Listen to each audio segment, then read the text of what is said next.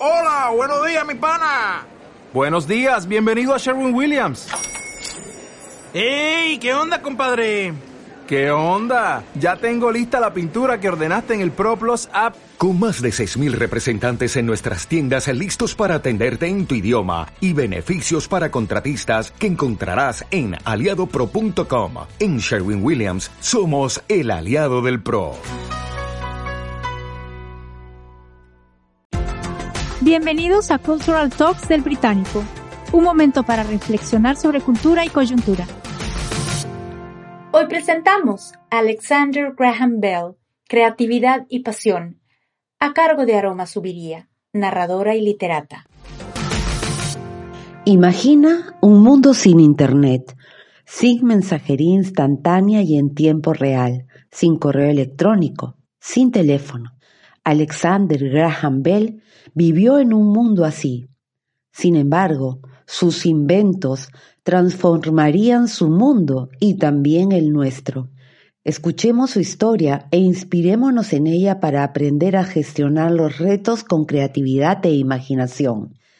Alexander Graham Bell, profesor, logopeda o terapista de lenguaje, científico e inventor británico, nació en Edimburgo en 1847.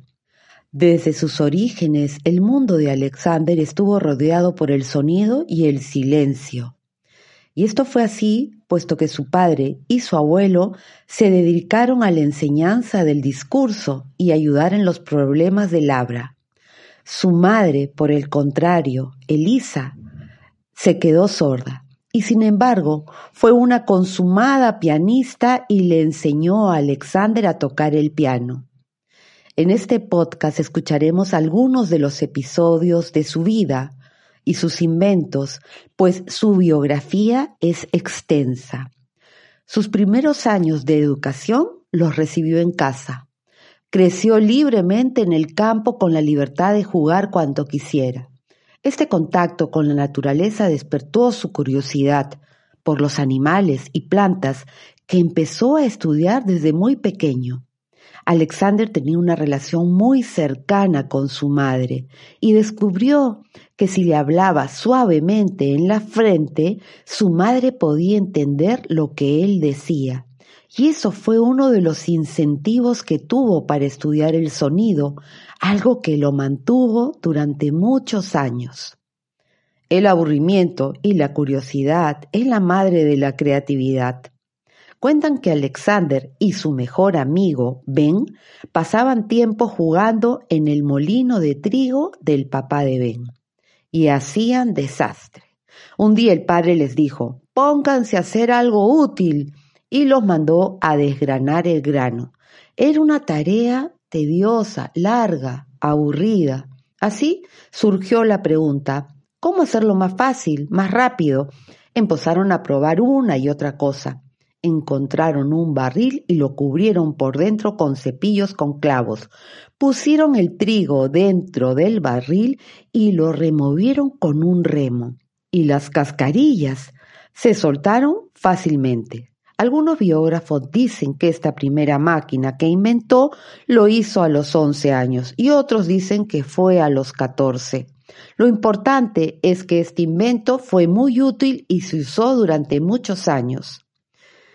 Asistió al colegio, pero no era un buen alumno.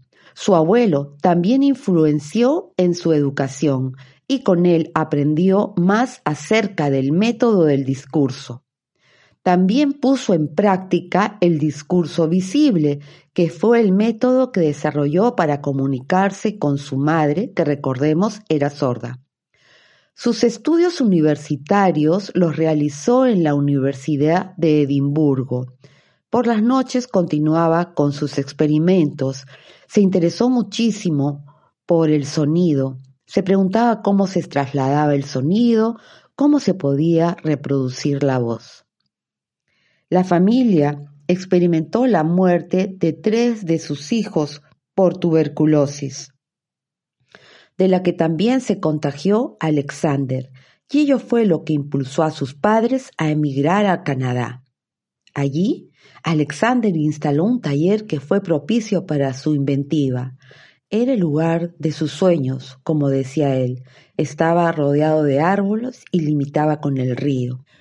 Aunque en esa oportunidad empleó un sistema similar al presentado por Gray, nunca lo utilizó posteriormente, sino que continuó desarrollando su idea del teléfono electromagnético. Al inicio, aunque parezca increíble, este invento no fue muy popular, pero luego, con el micrófono de carbón y con las mejoras significativas para aumentar la distancia este invento fue un éxito masivo. Con esta patente, él y sus socios crearon la Bell Telephone Company. Alexander se casó entonces con Mabel Hubbard. Aunque ella era diez años menor que él, se enamoraron poco tiempo después de conocerse. También fue la sordera de su esposa lo que motivó a Abel a continuar con sus investigaciones para colaborar con las personas que padecen discapacidad auditiva e impulsó varios de sus inventos. Ellos tuvieron cuatro hijos, pero no todo era calma en la vida de esta familia.